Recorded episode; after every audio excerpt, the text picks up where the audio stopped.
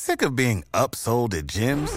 My guy, you're currently a base member. For $90 more, I can upgrade you to our Shred membership. For $130 more, you'll be a Swole member. And for just $300 more, you'll reach Sweat Platinum.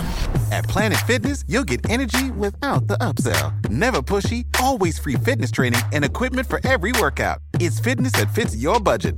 Join Planet Fitness for just $1 down and $10 a month. Cancel anytime. Deal ends Friday, May 10th. See Home Club for details. Este es el podcast de Rocío Córdoba. Una mujer como tú. Esto es Amor 95.3, solo música romántica. Oye, ¿te ha pasado que justo cuando más trabajo tienes, te resfrías? ¿O cuando tienes que hablar en público te duele la garganta? Mira, hay estudios que indican que las enfermedades están estrechamente ligadas a las emociones por la conexión que hay entre la mente y el cuerpo y por lo mismo, bueno, pues las emociones negativas causan enfermedades. El cuerpo emite una reacción de acuerdo con lo que uno piensa, con lo que siente, con lo que hace, a lo que le das fuerza. Y dicen que el origen verdadero de la sensación, eh, de la emoción, es ese pensamiento. Es el que origina, eh, bueno, pues literalmente la enfermedad. Por eso es que, bueno, pues decimos que el cuerpo habla por nosotros. Las emociones son una respuesta psíquica de cómo alguien se relaciona con su entorno, cómo afronta los problemas, qué se dice en ese diálogo interno constante que tenemos las personas. Bueno, pues hoy Hoy no dejamos de escuchar, de recibir todas las noticias sobre esta pandemia, el contagio, que si esto funciona, que si esto no, que si se contagia así, que si no. Y todo esto, pues por supuesto, eh, lo traemos presente. Y entonces a veces, literal, sentimos que ya tenemos la enfermedad. Vamos, ¿cuántas veces has creído que tienes coronavirus? Te dicen que si cansado, entonces empiezas a sentir el cuerpo cansado, dolor de cabeza y literalmente empezamos a hacer nuestros estos síntomas, creyendo que estamos infectados cuando en realidad estamos sanos. Por eso es que tenemos que estar muy al pendiente de nuestros pensamientos, de lo que le decimos a nuestro cuerpo, a nuestra mente. Y justo porque nos parece esto hoy algo indispensable, invitamos a esta plática a la doctora en psicología, a Estela Durand. ¿Cómo estás, Estela? Bienvenidísima. Hola Rocío, recibe un abrazo a la distancia para ti y para tus amados radioescuchas de 95.3. Yo soy la doctora Estela Durán y en estos momentos tan complicados que estamos atravesando, lo más importante es tener información, pues como todos sabemos, evidentemente información es poder. Y en esta ocasión yo lo que quiero compartirles a todos ustedes es que al estar atravesando una situación inédita y evidentemente amenazante, esto puede traer consigo muchas reacciones, tanto físicas, cognitivas, conductuales y emocionales típicas de un cuadro de ansiedad, que los que me conocen saben que ese es precisamente mi fuerte, es mi especialidad. Y desafortunadamente muchos de estos síntomas podrían llegar a confundirse con los que hemos estado escuchando tanto que trae el contagio del COVID-19, como son pues la falta de oxigenación, la falta de apetito, el dolor de cabeza, el insomnio, entre muchos otros síntomas, pero que son de índole completamente psicosomático. ¿Qué quiere decir esto? Que en estos momentos nuestra mente inconsciente nos podría estar jugando en contra. Nuestra mente inconsciente es sumamente poderosa, como un genio como ese genio de Aladino que es literal y está atento a todo lo que realmente pensamos, a lo que nos decimos.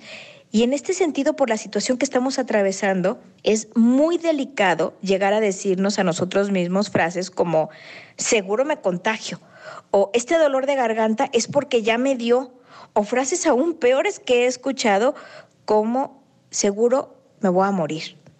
Teniendo en cuenta esto, efectivamente nuestro inconsciente podría empezar a generar síntomas que en verdad, créanme, nada tienen que ver con un contagio.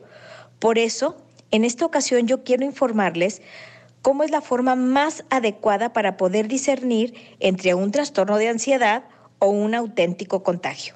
La mejor manera es saber que los síntomas de índole psicosomático son intermitentes, es decir, como llegan se van y luego pueden regresar pero van y vienen. Es decir, no son constantes. Si alguno de estos síntomas, a partir de que llegan, se instalan, y no cesan y al contrario se agravan, entonces sí sería importante darles seguimiento mucho más estrecho, un seguimiento médico pero les aseguro que la gran mayoría de las personas que me han consultado en este sentido han concluido efectivamente que eran síntomas psicosomáticos, porque en algún momento del día desaparecieron.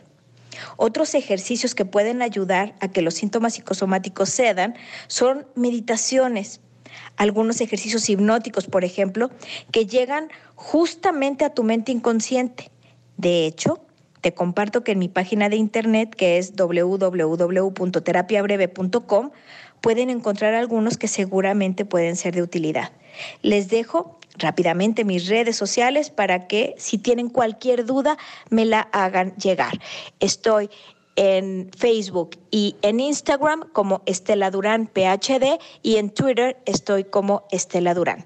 Les mando un abrazo, abrazo Rocío a la distancia. Muchísimas, muchísimas gracias mi querida Estela Durán por haber estado con nosotros. Gracias por tomarte el tiempo, gracias por estos buenos consejos, gracias por eh, lo que compartes con nosotros. Oye, pues de un momento a otro nos cambió literalmente la vida en cuestión de nuestros hábitos de nuestras rutinas. Hoy estamos metidos en casa, haciendo home office, em, haciendo eh, pues de nuestra casa justo la oficina, este, y todo el lugar en el que podemos estar. Y resulta que esto, bueno, pues nos ha llevado a experimentar diferentes emociones. Y las emociones las hemos llevado a veces a la cocina. Es decir, hoy muchas personas comen por aburrimiento, muchas personas comen por ansiedad, a veces debido a este aislamiento, bueno, pues también por el asunto del famoso home office, bueno, se nos hace fácil estar cerca de la cocina, ¿no? Ante las noticias, cuando nos ponemos nerviosos, vamos y vamos una y otra vez a picar algo a la cocina. Y bueno, pues no podemos olvidar que México tiene un problema serio, tan serio que hoy nos vuelve vulnerables aún más al COVID. O sea, el asunto de tener problemas de obesidad, de diabetes, nos hace ser más débiles ante la enfermedad. Una vez que alguien contrae la enfermedad, si tiene problemas como estos, puede caer, digamos que de manera más seria ante el COVID. Por eso mismo es que, bueno, pues tenemos que escuchar a nuestra experta para que nos diga qué debemos de hacer, qué ritmo de vida, cómo podemos em, llevar buenos hábitos, hacer ejercicio, eh, tratar de estar bien para nuestro cuerpo. Y por eso es que hoy, bueno, pues hemos invitado a la doctora en eh, nutrición. Ella es Claudia Sapien y yo le doy la más cordial bienvenida. ¿Cómo estás, Claudia? Qué bueno tenerte. Hola, Rocío. Muchas gracias por permitirme compartir unos minutos con tu público. Y bueno, ya para adentrarnos en el tema, hoy vamos a hablar de cómo alimentarnos en estos días de cuarentena. Muchos de ustedes están pasando por momentos de angustia, ansiedad, miedo e incertidumbre. Estas emociones negativas te pueden generar el impulso de comer. Cuando comemos detonados por emociones y pensamientos negativos, no es un hambre real, es ficticia y esto genera el deseo por comer más veces, más seguido y muy probablemente por alimentos procesados, empaquetados, comida rápida que generalmente tienen altas cantidades de sodio y carbohidratos. Esto genera una respuesta fisiológica que es tener hambre cada hora o cada dos horas, resultado de un disparo de insulina para poder asimilar la carga glucémica de lo que te comiste. Ejemplo, si de repente sentiste hambre o un antojo por unas galletas, vas por las galletas y si agregamos que te las comes viendo los noticieros sin darte cuenta ya te acabaste el paquete. Fueron 6, 10 o 20 galletas que en 5 minutos, sin darte cuenta, provocan que tu páncreas produzca una gran cantidad de insulina. Y esto hace que inmediatamente después tengas más hambre, quieras más galletas o al ratito, 20 minutos después, vayas al refrigerador o a la alacena a buscar otra cosa. Y esto pues es un círculo vicioso. Otro ejemplo, las papitas llenas de grasa y sal pues te van a generar hinchazón y sed. Para muchos la sed es confundida con hambre, entonces te dan ganas de tomar agua, pero la gente vuelve a comer o te da sed y te tomas un refresco que este tiene más sodio y azúcar y todo se descompone otra vez. Entonces, mi recomendación es hacer una dieta estricta. ¿De qué? De noticieros, de videos, de memes, de internet y todo lo que te esté generando estrés y ansiedad. Hacer un corte de caja de 5 o 20 minutos al día, enterarte de lo que es imprescindible. Ejemplo, las instrucciones sanitarias. Sabemos lo que está pasando, qué hay que hacer y punto. No necesitas saber exactamente cuánta gente la está pasando mal. ¿Y qué hacer? Pues estructurar horarios y planear con anticipación los menús. Una noche antes, revisar qué tienes en tu refrigerador y a la cena y proyectar con tiempos de preparación qué comer para que no te agarren las prisas, porque con hambre y prisas pues tomamos malas decisiones. Hay que generar una actitud positiva y un sistema inmune partiendo de nuestros alimentos. Las comidas sanas nos van a ayudar a pensar mejor y tomar bien las decisiones. Te recomiendo hacer tres comidas al día, siendo el desayuno la base fundamental. Debe ser rico en proteína porque esto hace que no nos dé hambre rápidamente. Entonces, un buen ejemplo puede ser un licuado con fruta, con proteína vegetal y chía, que además de antioxidantes y vitaminas va a tener fibra. O un par de huevos o claras con verduras, con una porción de grasa buena como el aguacate. Una correcta porción de avena. Mucha gente le encanta desayunar cereal. ¿Qué cereal es bueno para la salud? ¿La avena o la quinoa? Pero la cantidad es muy importante, no pasarte de un cuarto o un tercio de taza. Cocida en agua y agregar proteína vegetal como unas semillas de cáñamo o de girasol. El desayuno es el mejor momento para incluir frutas. También no te puedes exceder de cantidad. Una taza es suficiente. A las cuatro horas hacer el almuerzo o comida. Básicamente te recomiendo mucho las sopas de verduras y el caldo de hueso. El típico caldito de pollo que hacía la mamá o la abuela, ese es bueno para la salud ahorita. O sopa de verduras si quieres una opción vegetariana.